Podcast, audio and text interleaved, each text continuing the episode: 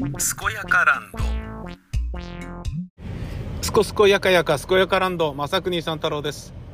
えー、今日はあの午前中に、えー、まず昨日の夜やっていた、えー、バルセロナとシャフタールの、えー、チャンピオンズリーグのね、えー、試合を見ましてバルサが負けちゃうっていうですね今まで3連勝できてたのにここでシャフタールのホームで負けるっていう非常に残念なことがありまして、えー、久しぶりにバルサがね、あのー、点を取れない、えー、クリーンシートで負けるというね、えー、ことになってしまった。相手のクリーンシートで負けるっていうことになってしまって、非常にあの、残念な、えー、朝を迎えたんですけど、その後、まあ10分もしないうちに税理士さんが我が家に来て、で、僕の父親が他界したことによって遺産相続の、えー、申告をしなければいけないのでね。その、相続の申告っていうのは、いわゆる相続税どのぐらい払うんですかっていう話さ。で、それを、まあ大体ね、どういうふうに分割するのかっていうのは、えー、まあ話はついたんで、まあ具体的にね、えー、あとまあ忘れてるのがね、後から払う父親の、えー、固定資産税とかを、えー、なんかね、その、負債として計算しておかないといけないとかね、えー、そういう部分だよね。で、まあ忘れたら忘れたで後でじゃあその分返してねみたいなことをやりゃいいんだけどさ、っていう状態ね、まずね。うん。で、えー、それをいろいろ見ていくと、で、これなかったですか？こういうのなかったですか？とかって言って、まあ、いろんな書類があるね。うん。で、俺のとこに届いたものだけど、自分が手配してるから俺のところにね、届くのは当たり前なんだけど、見てもよくわかんないんだよな。なんか多めに払ってる、あのー、えっ、ー、と、介護保険料の還付金とかね、あと、固定資産税の、えー、なんか納付書を、まあ、添付しなきゃいけないけど、それ払ってないよとかね。で、俺がそれ払うのは払ったんだけど、じゃあそれをね、どういうふうにやればいいんだとかっていうの問題がまた出てきたり、なんか、いろんなものがあって、もしかしたらこれですか？って、これなんだかわかんないけど、届いてたんですよね、みたいなものを、いくつか書類出して、あ、これですね、これ、これ、これ、あの、書いて、えっ、ー、と、出しといてください、みたいなこといっぱい言われてね。うわ大変だ、っつって。結局のところね、なんかもう3時間ぐらい我が家で打ち合わせしてましたね。税理士さんと。うん。やっぱね、餅は餅屋だなと思って、うん、まあ自分でやらなくて、正解だなっていう感じだった。うん、自分でやらなくて正解っていうのは、うん、もうどうしますかって話なんだけどさ、どうしますかっていうのは 自分でやるって案もあったんですよね。だけど、俺の申告そのものをね、俺とうちの会社の申告そのものをやってもらってるのに、俺の相続税に関して俺がやるっていうのもなんかね、話が合ってねえなと思って、で、結構金かかるんですよ、数十万とか。うん。で、まあそれはしょうがないかなって思ってるけど、思ってるけどっていうか、まあそれでもやるべきだろこれはって思ったんで、やることにしたんだけどさ、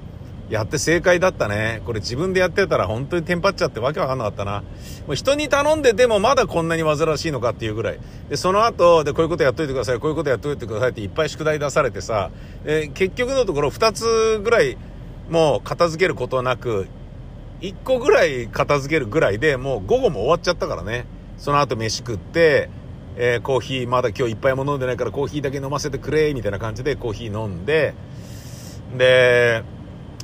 あの、あれもう、あ、もう時間じゃん、今日打ち合わせじゃん、もう時間じゃん、出なきゃいけないじゃん、みたいな、そんな感じになっちゃったんだよね。うん。で、大変だわ、これ、と思って。で、まあ、昨日、えー、夜中遅くにね、夜遅くの11時ぐらいに、えー、長崎からね、戻ってきまして、うん。で、あの、くたびれていたので、今日これから打ち合わせなんですけど、なるはやで引き上げられるように、ね、えー、できたらいいなとは思ってるんですけどね。それでもやっぱりね、あのー、たまにね、人とご飯を食べるっていうのはあった方がいいので、今日はね、別に、そんなにね、仕事仕事した、あの、打ち合わせでもないので、うん、まあ、なんか、まあでも飲みでもないのでね、うん、まあたまにはね、なんか、情報交換でもっていうような、そういうものですね。まあ俺そのものがね、あんまり仕事をね、受けないので、仕事の相談があるんですけどって言ったら、俺が絶対に行かないこと分かってるからこういうことになるだろうなっていう気も、まあちょっとしてはいるけれど、うん。あの、ちょっと仕事の相談がっていうのを、30代とかだったら、あ、何でもやりますよ仕事振ってくださいよみたいな感じで、ね、若手だったら言うじゃないですか。今逆だもんね。あの、仕事の話じゃあ行かないみたいな感じに完全になってるから、いやー、年を取るとね、そうなりますよね。年を取ると、いや、ならない奴はならないだろう。いつまでだと仕事大好きなね、人はいるだろう。俺は全然違うっていうだけの話だよね。うん。で、えー、まあずっとね、長崎佐世保にホテルを借りて、で、そこからね、いろんなとこ行ったり来たりして、遊んでっていうか観光してたわけですよ。で、まあ、先輩のね、結婚式はうまくいって、すんごい幸せな、あの、あれでよかったんですけどね。で、えー、そ、その時に乗ってたのが何だったっけな、ヤリスだったかな？トヨタのヤリスにレンタカー乗ってたんですけど、家戻って今初めてね、久しぶりに1週間ぶりぐらいに、5日ぶりぐらいか、に、え自分の車、トヨタのノアに乗ったら、でけえな、この車って、乗りやすいなとか、なんかやっぱ思いましたね。うん。ワンボックスカーって、下にしゃがまないから、えー、車高がね、ある分だけ、まあそれによってね、入れないコインパークとかもあるんですけれど、でも、ああ、これ乗りやすくていいな、みたいな感じだったね。そもそもね、ワンボックスカーを僕が買うようになったのは、シビックを乗ってる時に、自分の下の子が生まれてね、えー、まあ今もうね、22歳になりました僕の娘ですけれど、その娘が生まれた時にね、未熟児で生まれたんですが、えー、女房のお母さんが秋田から来てくれたんですよね、手伝いに。で、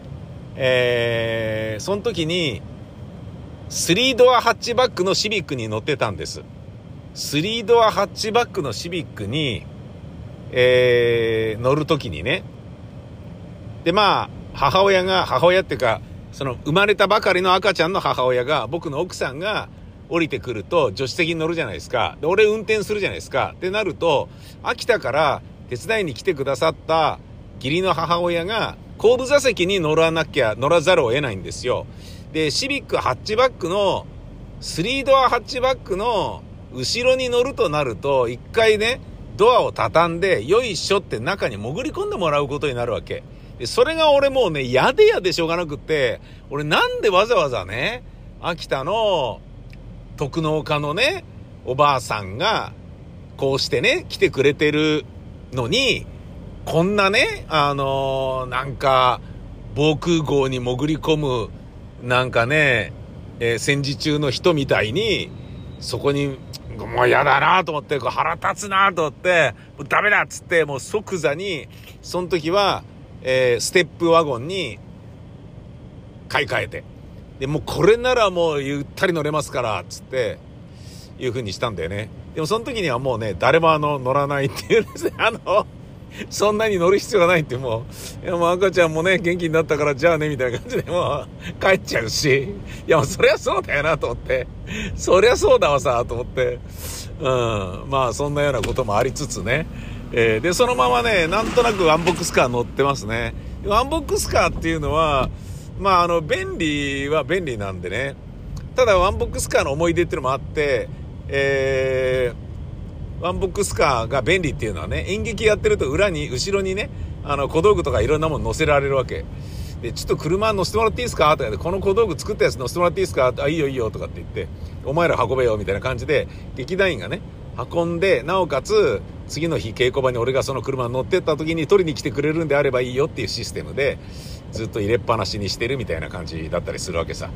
で、えー、ホームレスの芝居をやった時に、ホームレスの家をね、段ボールハウス、段ボールを小道具でいっぱい並べてね、でその段ボールハウスの中で寝ている人たちの芝居だったんだけど、その段ボールを持ち歩いてる時に、ちょうどその時に、えーと、地下鉄サリン事件が起きた後で、なんか怪しい車を全てチェックしろみたいな流れが東京はあったわけです。何度止められたか知れないよね。何これみたいな感じで、ちょっと止まってもらっていいですか？何すかこれちょっと調べますね。つって。演劇の小道具？小道具なのこれみたいな感じで。でね、そのね、ホームレスの芝居のね、問題は、ゴミを漁って、えー、飯を食うですよ。ホームレスの人はね。だから、ゴミとか生ゴミっていうものが舞台上にあるわけ。で、そのゴミが小道具としてあるんだけど、それを芝居の本番に舞台裏にね、楽屋でそれ置いとくでしょ。だけどそれをホールのスタッフさんが本当のゴミだと思って捨てちゃって、あれゴミがないっすとかって言って、え、どうしたのとかって言って、捨てられてますとかって言って朝入ったら、やばいよどうすんだよとかって、ゴミ作れみたいな感じで、ゴミもらってこいみたいな感じになるっていうね。なんかすげえホームレスの芝居に対する思い出はいろいろあるな。今度からゴミも宮川さんの車に乗せてもらった方がいいんですかねとかって、やだよゴミなんかみたいな感じなんだけど、ねえありましたね。宮川時代にね。はい。そんな思い出があります。で、えー、まあ、ステップワゴンの時はですよ、こらえきれなくて、えー、ビッグベンをしたくなったら、あの、後ろのね、シートの方に行って、プリプリプリっと、えー、やったことはありますよ。もちろん地べたにじゃないですよ。ええ。で、それをね、どうやって処理したかとかっていうのはもうね、と聞かないでくださいっていう話ですよ。本当に。こんな、こんなことやっちゃうんだ、みたいな。人に、人と目が合わなくてよかった、みたいな。もう普通のね、路上駐車してる最中に俺も無理だみたいな感じでやったね。うん、そんなこともしてました。はい。っていうのもまあ、ワンボックスカーの思い出ですね。はい。あとあのー、スペース107っていうね、劇場で、えー、なんか、あの、あったね。そういうことも。えっと、仕込みに行った時に、俺の車に荷物が積んである。で、それを劇団員が降ろしに来る。だけど劇場が開かないと降ろせない。俺は車だから絶対遅れたくないから早めに行くでしょ。で、早めに行って前でハザードつけて待ってんだけど、待ってる間におしっこ行きたくなっちゃって、でもそこにね、駐車場に一回突っ込んでどっかの、えー、ところになんかね、トイレ借りに行ったりとかしてたら、その間にね、劇団員が来ちゃって、あ、下ろしますよみたいな感じで、あれしたら仕込みがそれだけ遅れちゃうから、相当やばいんで、絶対他には行けないということは、自分がそこにおしっこしたい状態だけでいるしかないわけ。で、そういう時に、その時雨降ってたんだけど、ダメだと思って、あのー、その時なんか、紙コップが、なんかね、な飲み終わったジュースかなんかの紙コップがあって、その紙コッププに、えっ、ー、と、おしっことかしたよね。うん。本当に。悲しいかなしました。悲しいかなってことはないんだけど。で、やばいよ、でもまだ、あれ、ね、おしっこしたいよ、みたいな。で、要は芝居の仕込み日ってことは稽古を散々しまくってるわけじゃん稽古しまくってるってことは、声をいっぱい使ってるから、水分いっぱい取らないと声がカスカスになっちゃうからさ、かすれちゃうからさ、水はいっぱい飲むようにしてるわけ。だからおしっこもいっぱい出るわけ。で、紙コップ1杯じゃ足りなくて、次の紙コップに、え、な紙コップがないや、どうするみたいな。その紙、おしっこした紙コップを、一回雨の中外へ出て、マンホールにジョーって捨てに行くってね。で、もう一回あの、車の中に戻って、その紙コップにもう一回おしっこをするみたいな。で、もう一回捨てるみたいな。なんかよくわかんない。あいつ何やってんだみたいな感じになってたのも、まあ、ワンボックスカーの思い出ですね。そんなワンボックスカーに今乗ってると、やっぱ目線が高くていいなって思うと同時に、やっぱでけえな、みたいな。小回り効かねえな、やっぱり、みたいな、そういうところはある。でも、まあ、やっぱり僕、ヤリスよりこっちの方がいいな。うん。まあ、値段が高いだけあるよね。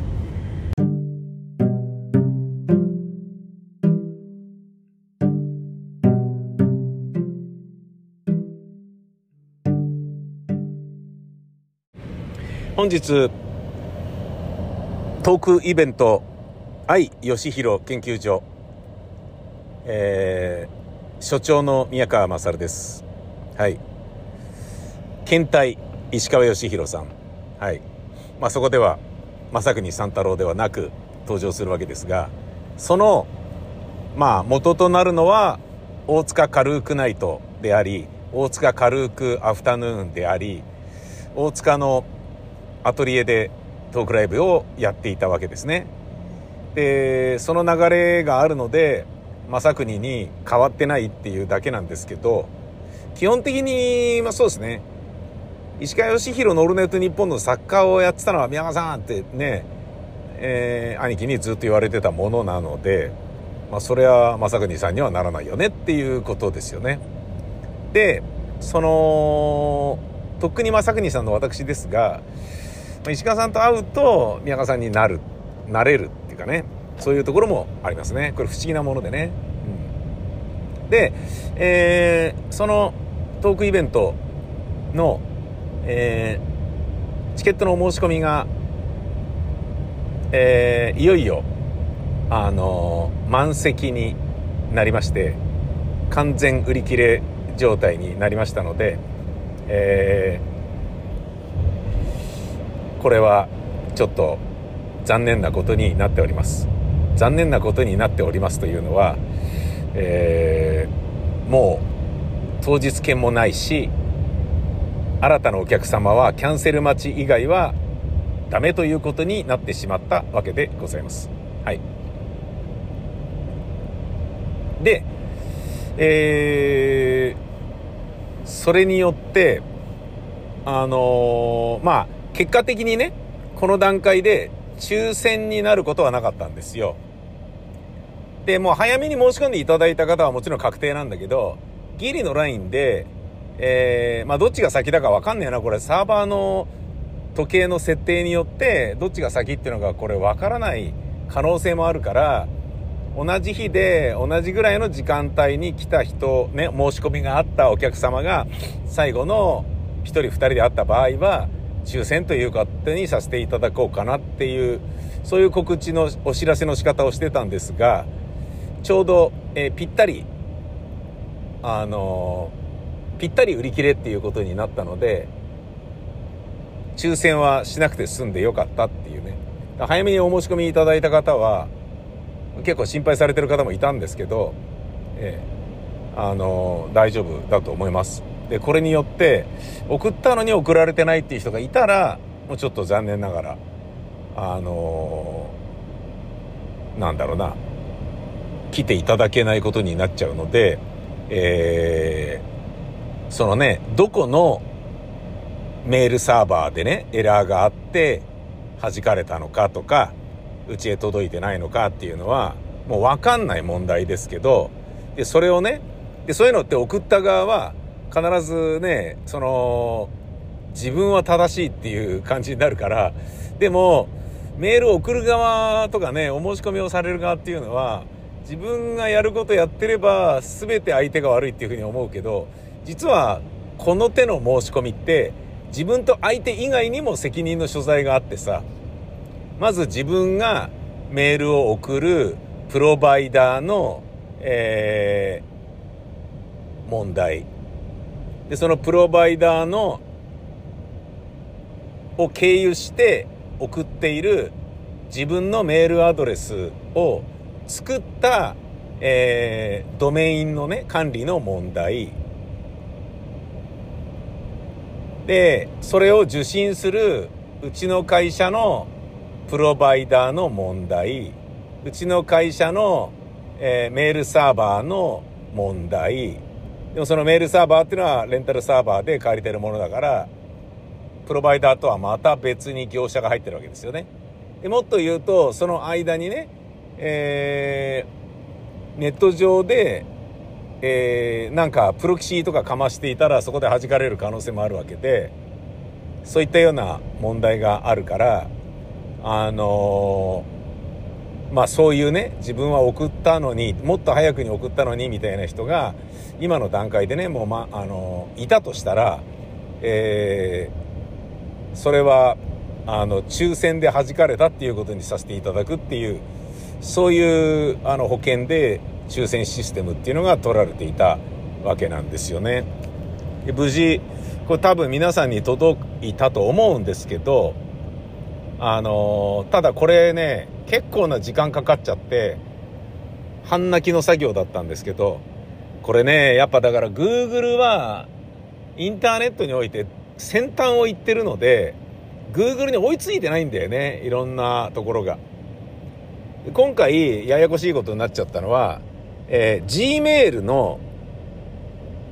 Gmail 宛てに登録あの返信できなかったんですよね。メールが送信できなかったんです。これ SPF 問題でああそうそういうことなのかみたいな。で SPF の設定をなんかねこうさらに細かくやらなければいけないんだけどそれができてない問題とかいうのがあってああもうこんなのはこれをやってくださいって Gmail アドレスを書いて使ってる人に対して言ったって絶対わかんねえだろうなと思って。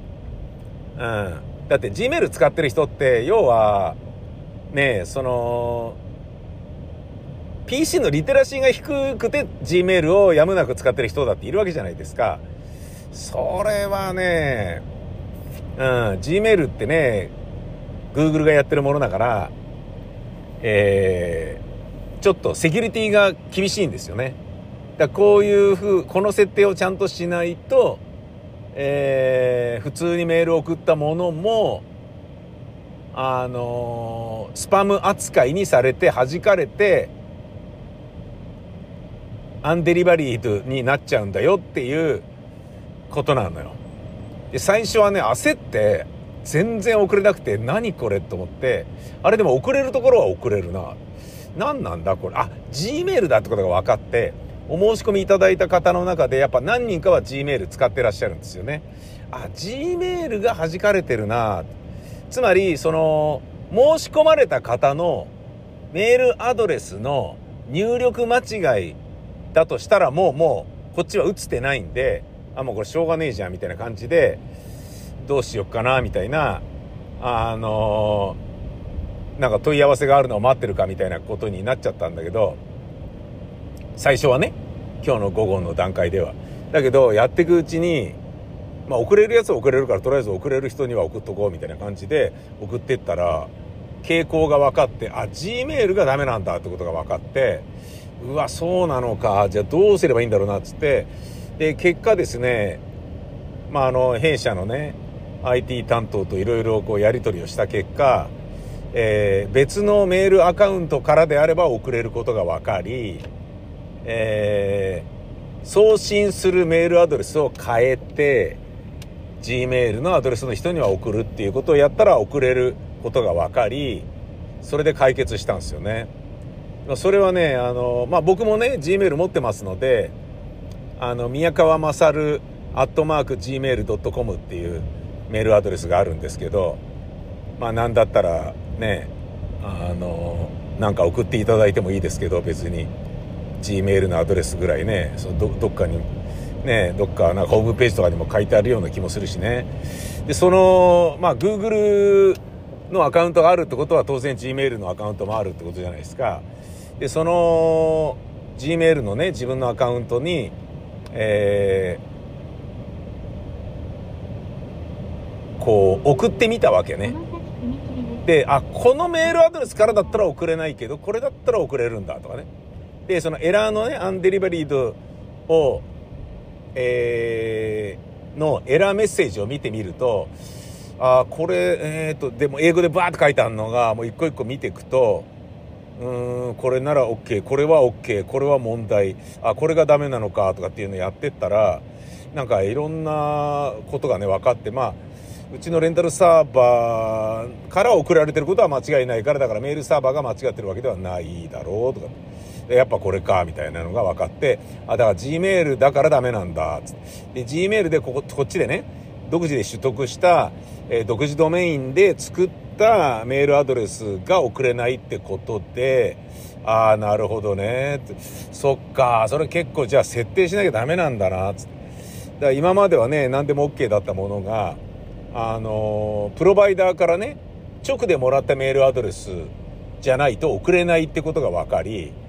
じゃあねそれ G メールの人に送るのだけそのアカウントから送るかみたいな感じにしてちょっとね気持ち悪いんだけど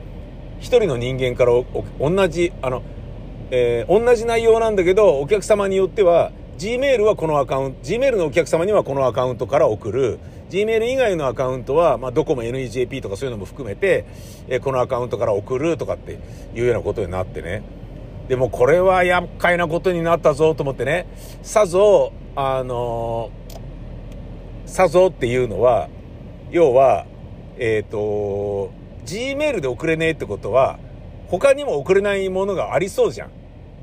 例えば、ドコモ NEJP は送れないんじゃないかとかさ。EasyWeb とかは送れないんじゃ、つまり携帯には送れないんじゃないとか、そんな気がして、これはやべえなと思ったら、もう Gmail だけが送れなくて、それ以外は携帯だろうが、なんだろうが、OCN だろうが、ビッグローブだろうが、なんだろうが、もう全部遅れて、まあまあ、他のは当然遅れるよね。だけど、ドコモも au も遅れて、なんだ iCloud も遅れてみたいな感じだからなんだじゃあ Gmail だけなんじゃんっていうことでやっぱ Google って堅牢性高えんだなと思ってねうんつまり俺が作ったのは、えー、俺が作ったメールアドレス送れなかったメールアドレスはトークアットマークマサさん .info なんですね。トークアットマークマサさん .info これは独自ドメインで、まささん .info っていう、まさくに三太郎サイト、まさくに三太郎健やかライフっていうサイトを作って、